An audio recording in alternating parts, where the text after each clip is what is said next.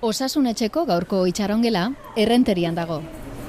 Dar unos rajitos guapa, una, una ayudita, cariño, para un cafecito. Zer moduz? Jo, baiet. Ah. Kazetari lanetan ibili zen, baina gaur egun bere pasioa eta ogibidea denera salto egin zuen gero. Alegia, dantzari izatera. Ongietorri osasunetxera.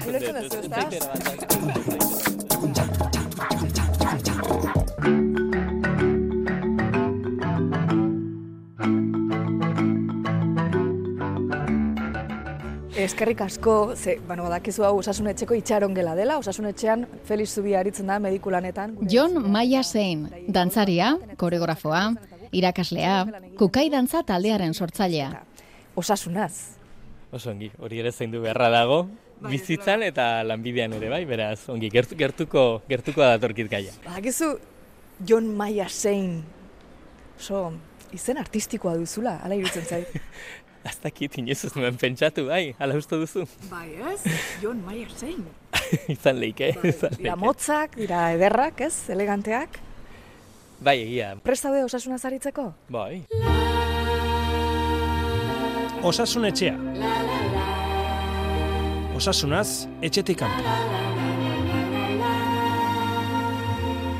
Begira, errenterin gaude. Errenterian, kukai dantza taldearen entsegutokian, niesen kulturgunean egin nahi izan du itxarongelako elkarrizketa. Dena ikasitakoa. Eta momentu honetan, ba, kukai dantzak ere, hemen dauka bere egoitza, hemen sortu ginen, eta hemen daukagu gure egoitza.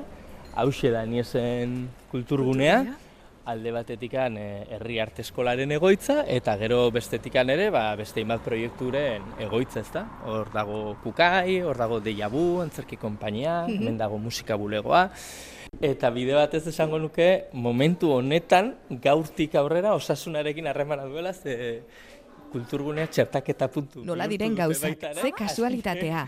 Egitazko itxarongela amblatorio bihurtuta dago gaur kulturgunea. Gripe txertoa eta COVID txertoak? Ba, uste dut, baiet gaurko sorpresa izan da gaur, baina bai, bai, mentxe, erizainak eta herritarrak eta gora bera. Kaixo, egunon. Sorpresa izan da Erizainak dena prestatzen ari dira herritarrak hartzeko.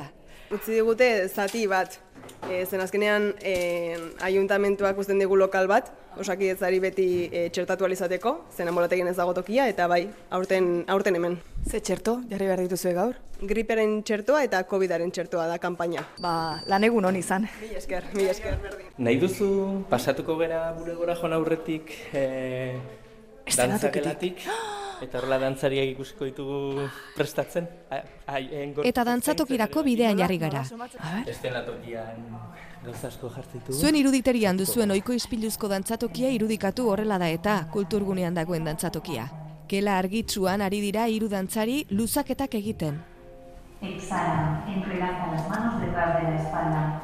Etxe ditugu, dantzariak asteari ekiten, gorputza pixka prestatzen, jogako klasetxo bat egiten, gero ba, ondoren ensaio asteburu, datorren asteburuan izango ditugun emanaldietarako ja eh, azken ensaioak egiteko. Eta bueno, ba, hoxen gure lanak osasunarekin ere.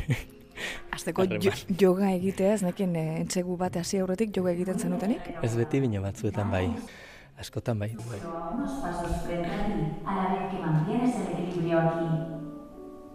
Igual mozten digu guk rolloa. Ez dakit. Ez nahi zut igual yoga egiten ari dira eta gu hemen Bai. mikrofono batekin. Bazen bulegora eta gurera jarriko Guazen, guazen. Gero itzuliko gara. Aurkeztu zure burua, entzulen aurrean. Bueno, ba, nire izena Jon Maia zein da, mila zirunde irurogeita mazazpigarren urtean jaiotakoa. Txiki txikitatikan e, dantzan aritu naizen pertsona bat, sei urterekin hasi nintzen, dantza bezala kirola ere egiten nuen, futbolean jokatzen nuen, bere garaian, amairu amalau urterekin ja beste ekintzak utzi nituen eta nolabait erabaki nuen dantza zalan ere bidea. Inoiz zenuen uste e, profesionalki nire bidea izango zenik, ze dantza tradizionalaren mundutik nator, eta nagusiki mundu amater bat e, bezala ezagutu nuenik. Orduan, bueno, eta egia da, ba, ba kukai sortu zenean eta ba, aukera izan nuela, lehenengo eta ba, pentsatu nuen erabat buru belarri dantzara, konpainiako lanera jartzea. Eta hoxe, ba, hiru seme alaben aita naiz. Aurkezpenak eginda. bai, ez esango nuke egia da. Osasunaz hitz egitera etorri gara, ez? Arazo nagusienetako bat orain dela urte batzuk belaunetan naukan desgastea zala, ba, nire, nire jardueraren ondorio, ondorio zuzen bat, eta urte askotan zehar aritzeko modu baten ondorio.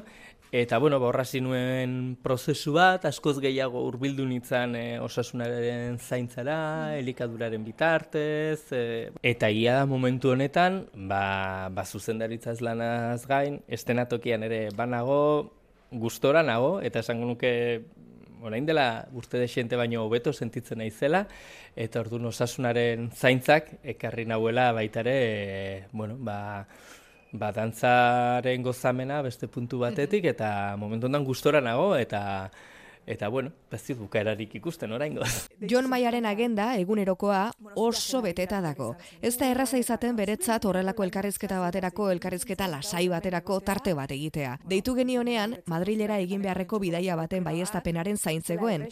Eta guk atzak gurutzatu genituen Madrileko hori ba, beste egun batean egokitzeko. Eta hala izan zen.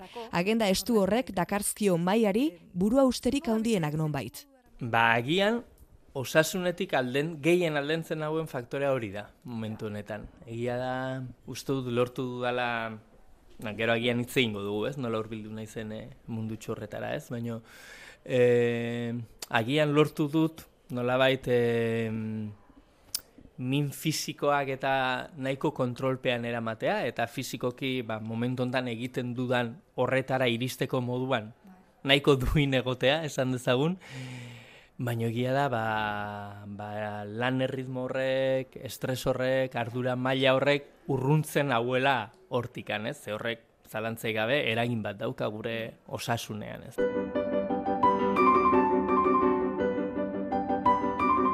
Bueno, espero dut ez molestatzea txekeo bat egitea orain txortan, azterketa bat egin ohi dugu itxaron gela honetan. Zenbat urte dituzu? Berrogeita bost seirako bidean, datorren hilabetean sei. Zenbat neurtzen duzu? Bat laro geita iru. Zenbat kilo? Ba, irurogeita ez naiz pixatu zalea, asko sensazioekin noa, itxurantzean, nagoenean, ba, irurogeita mala kilo inguru. Alergiarik baduzu?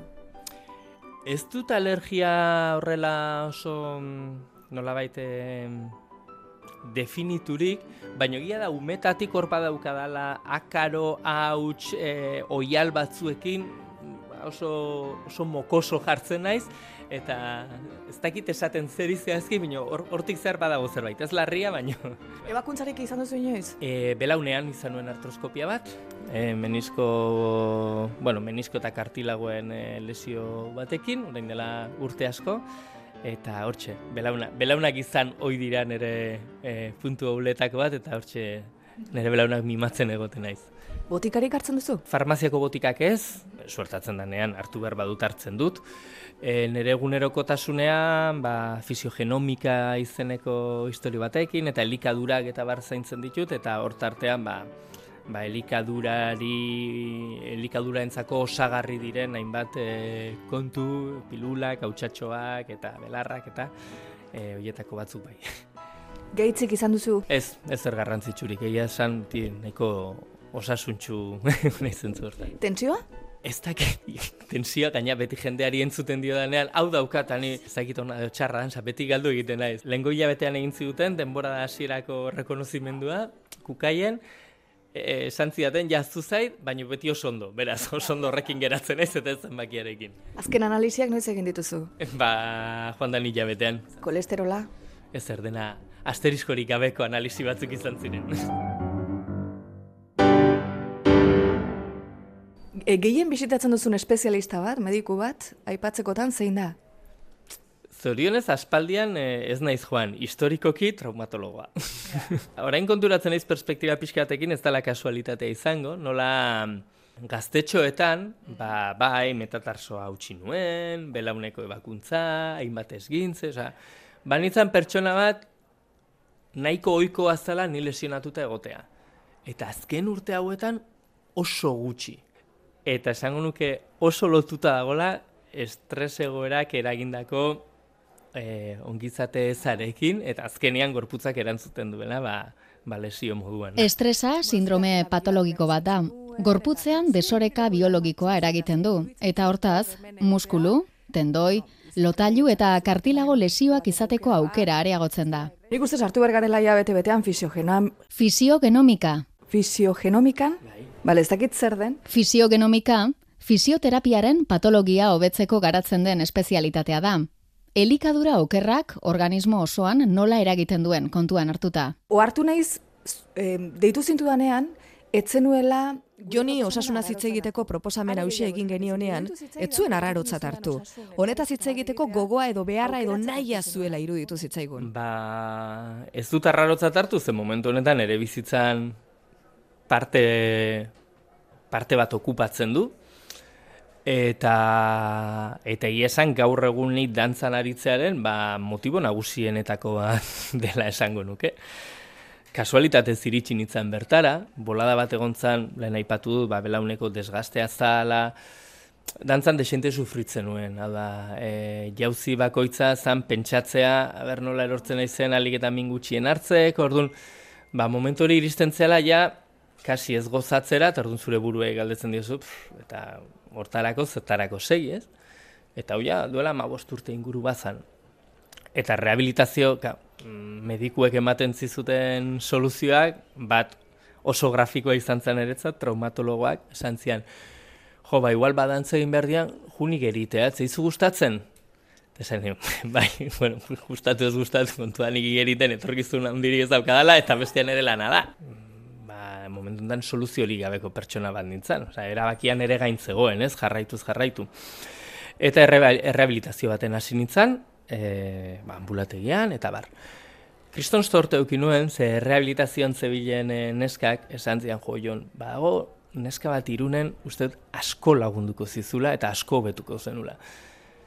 Eta, bueno, pa, ala egin nuen, txanda eskatu nuen, joan nintzen, Itziar González de Arriba, da bera, e, momentu honetan oso ospetsu egin dela, ba, ba, eliteko jokalari futbolari asko, ba, erezki eta kirolari asko hartatu dituelako, eta oso emaitza duena eman ditu.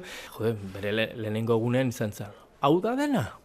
esto está chupau, esentzial. Oso ondo jarriko ze denik. Benetan?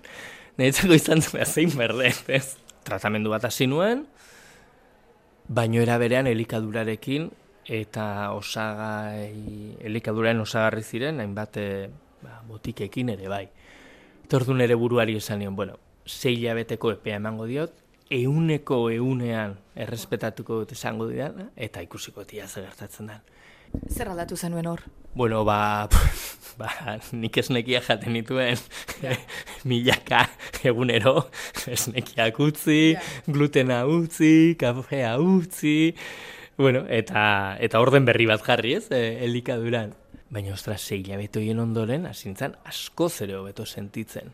Eta ja, orain urte batzuk, nolabait horregon itzan e, pentsatzen dantzatzeari gutzi ez utzi, mm erabaki nuen ustea, momentu batean, bai, esan bueno, jazta, e, zuzendaritza lanetan jarraituko, tonek lan asko eskatzen du, ba, hor kokatuko naiz, baina ez dena kanpo. Baina nion inorri esan, zorionez, hori izan zen oporra baino, eta oporretatik bueltatu nintzen esan ez, ez da posible, ezin detutzi. Osa, gorputzak ez uzten. Ba, ba nuen hona bat, eta ordu hona horra nuen, gerora gauekoak izeneko ikuskizuna bihurtu zana, eta izan zen bide berri bat irikitzia bezala, ez? Beste lanildo bat non, bueno, bakarri dantzan, beste arte batzuekin elkarrezketan, diferentekin elkarrezketan, ba, hor bai. Eta, klar, horrek ekarri zian, ze, bueno, horregoteko jarri behar dut, eta orduan, ba, fisiogenomika honetan, nolabait, orain baina hola buru belarri, eta aldea izugarria da. Osa, momentu honetan gai sentitzen naiz estenatu joki batean aritu, asteburu batean bizpairu saio emateko, eta bain urte batzuk enuen pentsatzen orain adinonekin horrela egongo nitzanik, ez? Eta orduan, ba, bueno, ba, egia da bizitzarekiko jarrerare hobea, e, hau ezagitona edo txarra dan, ze indartxo sentitzen zera gauzei ekiteko, baina no, indartxo sentitzen zen, ba, gauza gehiago ekiten diezu, eta batzutan hori kontrare tor daiteke. Baina, bueno, ia pozik nagola eta konturatzen naiz, ba, ba zaintza, zaintza moduan zaudenean, mhm. Ba, jo, asko zueto zaudela, eta asko zeo beto funtzionatzen dezula, maila personal zein profesionalean. Jonek hau kontatu egin nahi zuen, berari ongi doakiolako eta konpartitu egin nahi du. Bueno, ba, hau, uste batzutan importantea dela esatea, ez? Zeneri askorako balio izan dit, eta jo, jende jakitea ere, ez, e, batzuetan ikusten dituzu edo losiok direla edo gaixotasunak direla, ez, ostras, pues, olako bideatik agian ere guelta eman altzaio, ez da? Fisiogenomika. Badakigu luze eta zabalaritu dela Jon eh? fisiogenomikaz. Guztietan, zer da? Nik ez dakit zue, baina nik ez dakit oso ongi eh, zer den edo ongi entenditzen Tartekatzen nahi dituen zen. terapia moduko bat, edo... Bai, bai, berak batez ere dio, ba, elika, fisioterapia, fisioterapiatik dator, baina, bueno, elikadurak, ba, kirol errendimenduan, eta osasunan daukan harremana, orduan, bueno, ba, ba, tarteko zera bat egiten du, ez? Elikadura dela, osagaiak, entrenamenduak, e, fisioterapia. Behin entrevistatu genuen Judith Jauregi pianista, pianista donostiarra eta Judith Jauregi, Donostian jaioa. Txikitatik hainbat eh, kulturari lotuta egonda. Ama euskalduna eta aita jaiotzez mexikarra, baina frantsesa adopzioz. Judith bere jaioterrian hasi zen musikan eta geroago Munitzen amaitu zituen ikasketak. Vadin Shujanov maisu errusiarraren tutoretza jaso zuen. Munduko ospe handiko aretoetan hartua izan da.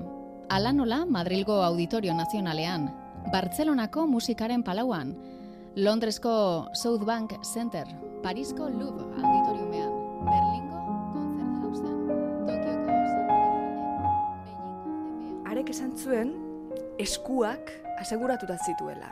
Ez dakit zuek dantzari profesionalek horrelakorik egiten duzuen, oinekin, hankekin, belaunekin?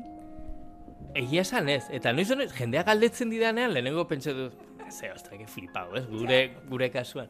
Baina gero bestetik izan jode, zergatik ez, ez da, erantzuna da ez.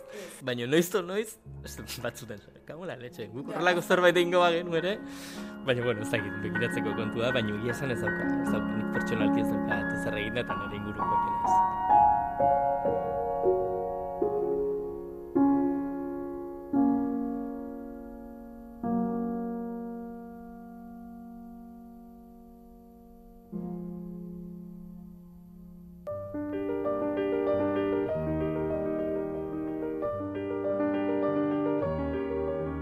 Hasiera hasieratik atera den zure gorputzeko atala da belaunak. Belaunak izan dira jonek gehien aitatu dituenak. Baina berez, oinak ateratzea espero nuen. Ez aldira ba oinak dantzari batek gehien zigortzen dituenak. Ah, oinazpiak adibidez, ba, gogorduretxoekin, nola, kai, ba, askotan, ba, oinutxik asko aritzen gera. Eta, bueno, niri, etxean ere urtzer guzien oinutxik egon izan naiz. Nik uste nuela, ibiliko zine dela zapatila, etxeko zapatila berezi batzukin, oso abestuak, silan kontra ez jotzeko badakizu ez? Eta, eta tarsian hau txitan nago etxean, eh, atearen kontra joa, hori ere egia da. Baino, ez, oinutxik asko gustatzen zait, eta eta saioetan, emanaldietan, estenatoetan ere asko oinutxik, eta gaina asko gustatzen zait oinutxik dantzatzea, asko. Baina ez, ez, ez da, oinak ez ditut zaintzen bat ere esan. Podologora, Ez naiz joan inoiz. Benetan gaizki dago esatea, baina ez naiz joan inoiz.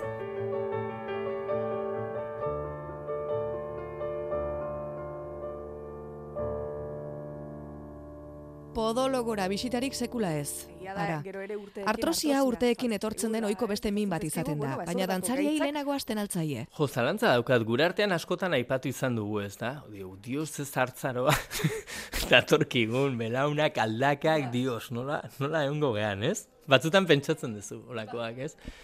Baina gero bestetik esaten duzu, bueno, era berean, e, gorputzarekin lan egiten dugunez, uste gure gorputzari entzuten ere ikasten dala. Eta zaindu ere egiten duzula. Baina bestetik mediku batek, e, bueno, askotan e, egiten dizkigutenean ekografiak eta resonantziak eta ben, artrosi eta beti, beti azaltzen dira hortik zehar, ez? Ta azkeneko aldian medikuak esan zian bezala, tienes eh, eh, eh, abuso y excesivo uso de algunas articulaciones. Hombre, ya, claro, ba, bai, hortan dedikatzen naiz.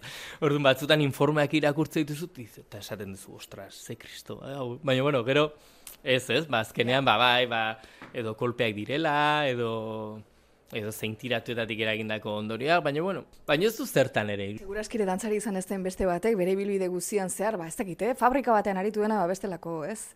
Gaitzak izan ditu, edo minak, edo dena delakoak. Zahartutakoan atera hoi dira minak, urteetan eta ibilian gorputza igatu egiten baita. Hori bizilegea da, baina izu, ez da izanen ba dena txarra. Dantzatik eratorritako guztia ez da izanen bat txarra. Dantzari izateak alde hon askoak edukiko ditu ba, ez? Ben, nik uste gorputzari entzutea garrantzitsua dela. Eta, bueno, gorputzari eta barruari, ez da? Azkenean ere askotan osasuntxu egoteko, e, e, nola baite, ganbaratik ere osasuntxu egotea komeni dalako. Eta bai, esango nuke gorputzari entzuteak ba, ba mesede egiten duela beti. Ba, ba gure lanak ekartzen du, ba, ba gorputzarekin harremanetan egotea eta konexio batean egotea, ezta? Zuen lanak ekartzen dizuen beste gauza bat eta ez dakito hartzen zareten da beste ibilkera bat duzue. Azaldu zarenean, ni esenen, ate, aurra, oso okupatuta, mezu bat bidaltzen, nota bat, ez? Nota bat bidaltzen. Baina goikoa da, eh? kaletik noa beti audio kentzuten bidaltzen. Na.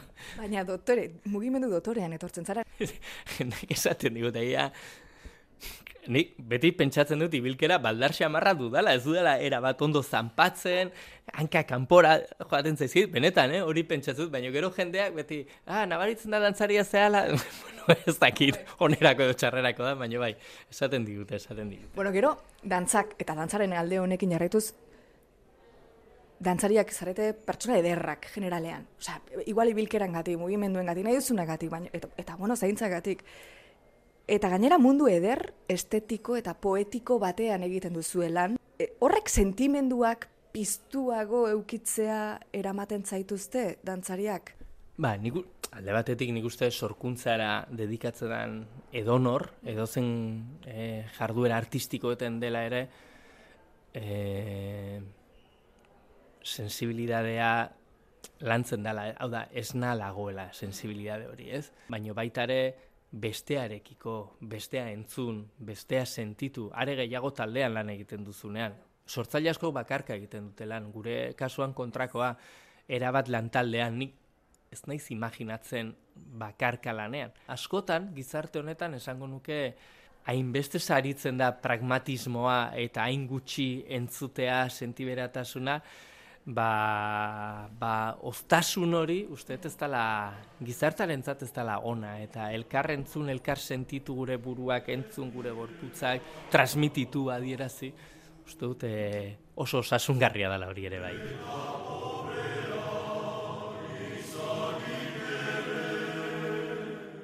Badakigu osasuna zari garela, baino utzi guzue dantzan sakontzen. Dantzak ariketa aerobikoaren onurak ditu. Dantza eginez, osasun mentaleko eta fisikoko onura asko lor ditzakezu, besteak beste, osasun hobea, muskulu sendoagoak. Ez dakit nori entzunio, bueno, badakin nori baina zute esanen. e, eguneroko zakarkeritik, horietatik ies egiteko joan behar dela ikuskizun non bat ikustera, erakusketa non bat ikustera, hortik arteak salbatzen gaituela. Dantza salvazioa da. Esango nuke bai dantza eta bai artea oro har oso terapeutikoa dela. Ez dakit, zuk etxean bai. ze egoera duzu, nola zaude? Ba, nola daude osasunez? Ba begira, umeak ongi, e, oso ongi, egia da alergia kontuekin eta hor ikusten duzu, ez? Dios, nola zerrari geizki egiten gizarte bezala, non hiru umetatik bi alergia e, oso potenteekin eta arriskutsuekin, ez? Hor, beraz bada zerbait elikaduran, giroan, ingurumenean eragiten ari dana, ba, gure urrenko belaunaldiari zuzen zuzenean, ez da? Bai igertzen da, eta nik uste gure belaunaldiari orain gertatzen zaiona e, oso zainduak sentitu gera beti, eta hain zainduak izatetik hasten zaigu zaintzaile izatera pasatzeko garai hori, ez da? Nik guraso gazteak ditut, lehenengo semea naiz, eta gazte gazte izan ziren guraso, osasuntxu daude, baino sumatzen duzu, ez? E, osa bai direla, baina burtetan gora, altzeimerra saltzen da, amaginarre ere bai, altzeimerrarekin eta erresidentzi batean, eta horrasten zera konturatzen, ba, or, orain arte zuretzat existitu ez den mundu bat, ba hor dagoela, badut izeba bat ere minbizi e, aurreratu xamar batekin, eta aipatutako fisiogenomika honekin ere hasia da, eta egia da guztut onura handiak egin dizkiola, bere prozesua eramateko moduan, eta zaindua izatetik zaintzaile izaterako bide hori uste ez dela erresa.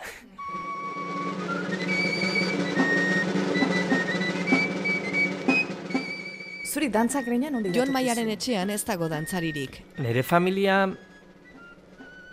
ama ez da dantzari ofizial izan inoiz, ez da dantzari ulertzen dugun hori izer inoiz, baina oso dantzaria da, beti danik, ez? Sei urte zituela ekin zion dantzari, errenteriako ereintza dantza taldean. Dantza tradizionalean jaso du bere eziketa nagusia, eta hortik abiatuta landu ditu bere proiektuak. Bakarlari gisa, mila bederatzireun dalarogeita mazazpitik, 2000 bostera bitartean, zazpi aldiz izan zen Euskal Herriko aurreskulari txapelduna.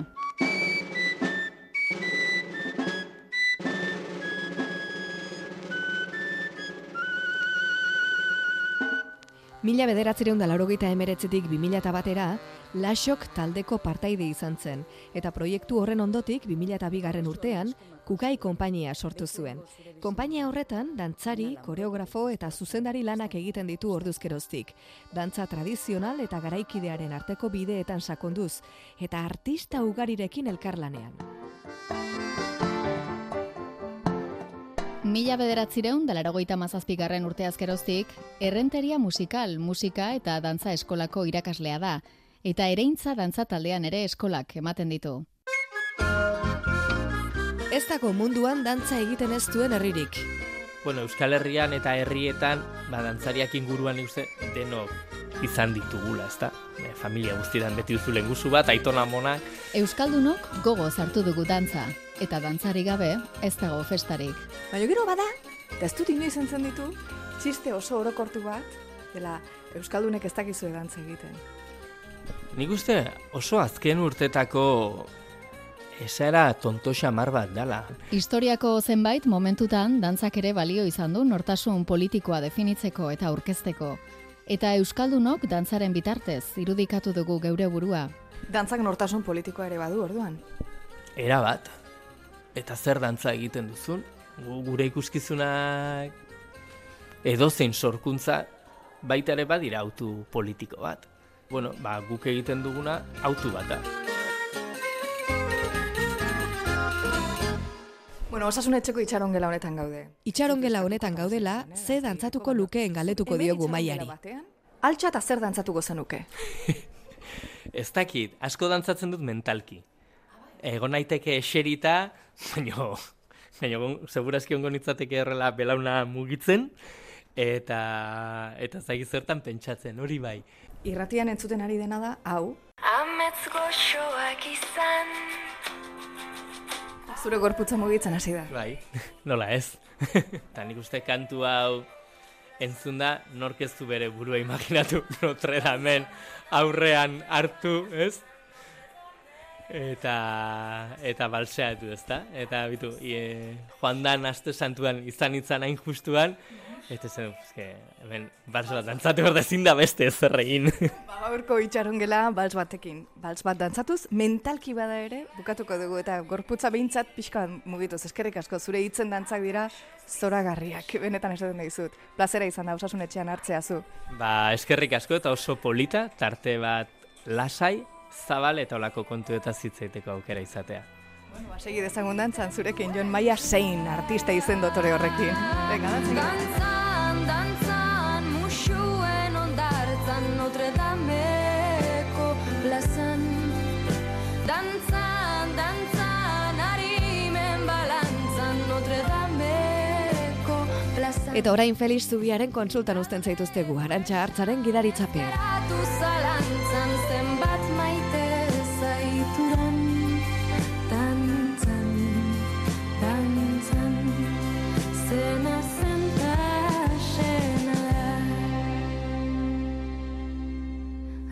Amets goxoak izan Aldala nerekin Aldala Parixen Soinek ordin batekin.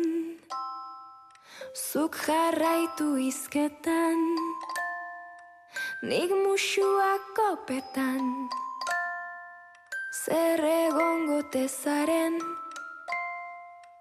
Zu amesten benetan